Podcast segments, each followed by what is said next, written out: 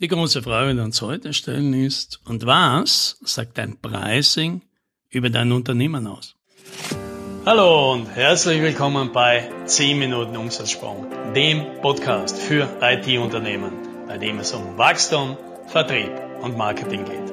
Mein Name ist Alex Rammelmeier und ich freue mich, dass Sie dabei sind.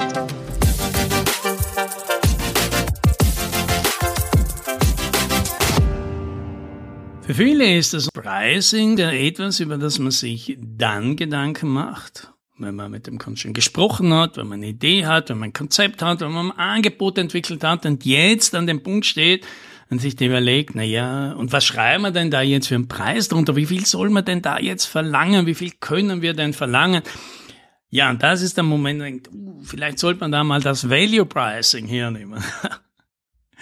Ja, und wer den Podcast schon länger hört, weiß, das ist eine schlechte Idee, weil an dieser Stelle sind so viele Sachen jetzt schon fixiert. Da ist der Kunde schon so auf Schiene, das kriegst du mit großer Wahrscheinlichkeit jetzt nicht mehr gebacken, da jetzt die Weiche auf dem Value-Based Track zu nehmen. Ne? Aber darum soll es heute gar nicht gehen. Ich würde heute mal eine These hier vertreten und sagen, das Pricing-Modell definiert wesentlich mehr als die Preise in deinem Unternehmen, sondern die definieren eigentlich dein Geschäftsmodell und damit die Business-Architektur in deinem Unternehmen. Und genauso wie das mit der Architektur von einem IT-System oder von einer Software ist, definiert die Architektur letztendlich das Gesamtverhalten des Systems. Das heißt, was die Architektur gut kann, kann das Unternehmen gut oder das System gut und was die Architektur nicht gut kann, kann das andere halt nicht. Und das hast du wahrscheinlich schon mal festgestellt. Dass du ein System mit der falschen Architektur gebaut hast oder vielleicht mit der damals richtigen Architektur und dann ist der Kunde drauf gekommen, er will jetzt mit dem Ding ganz andere Dinge machen, mit dem System und die Architektur hat das nicht hergegeben. Und dann versucht man da rumherum zu bauen und Workarounds und irgendwas anzuflanschen und macht das Ganze immer noch viel schlimmer, denn irgendwann müssen alle erkennen, die Architektur gibt das nicht her.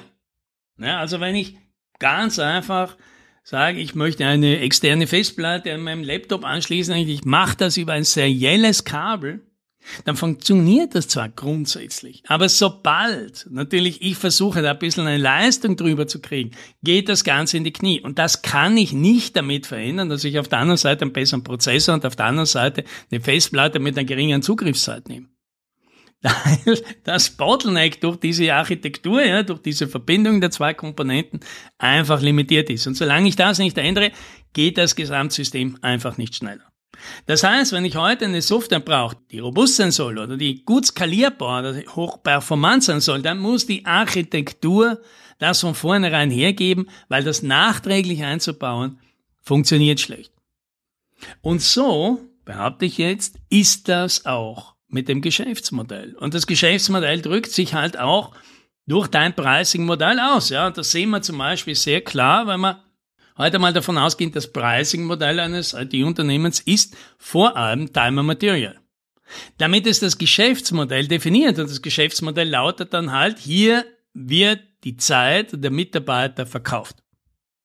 Und darin ist einmal grundsätzlich nichts Schlechtes, nur was man jetzt gleich sehen kann, ist, dass dieses Modell ein paar Eigenschaften hat und ein paar Eigenschaften eben nicht mehr hat. Und eine Eigenschaft, die es eben ganz offensichtlich nicht hat, ist, dass es skalieren kann. Weil wenn ich natürlich die Zeit von guten Mitarbeitern verkaufen kann, dann brauche ich, um mehr Leistung zu bringen, um mehr Output zu bringen, immer mehr gute Mitarbeiter. Und dann wissen wir alle schon, was das für Schwierigkeiten hat. Die muss man finden, die muss man onboarden, die gehen dann auch wieder. Da gibt's Abhängigkeiten, das wird dann immer komplexer und so weiter. Das Ganze hat einfach einen ganz großen Hemmschuh drin, wenn es um Skalierung geht. Und das heißt, durch mein Pricing-Modell lege ich das aber fest und dann zu versuchen, nachträglich zu sagen, ja, ich will aber trotzdem, dass das skaliert, dann kann man sich umschauen und wird feststellen, dass es nur sehr wenige Unternehmen gibt, die es geschafft haben, sehr schnell über ein Timer-Material-Modell zu skalieren. Und das ist auch sehr plakativ an diesen ganzen Investoren-Shows, ja, wie auch immer die da heißen, wo schlaue Unternehmen um Investorengeld sich bewerben. Ist immer einer der schnellen Fragen, wie skalierbar ist denn dieses System? Mit anderen Worten, wie schnell kann man das groß machen, kann man da ganz viel Output machen? Und wenn die Antwort ist, na ja, dann braucht man halt viele schlaue, gute Leute, die gut zusammenarbeiten, ja, dann ist das Thema Skalierung abgehakt und für alle, die sagen, ich will da was Großes, Schnelles, Performantes raus haben, die hören jetzt nicht mehr zu, weil das halt einfach nicht geht. Ja, und was machen wir jetzt mit einem Value-Based Modell?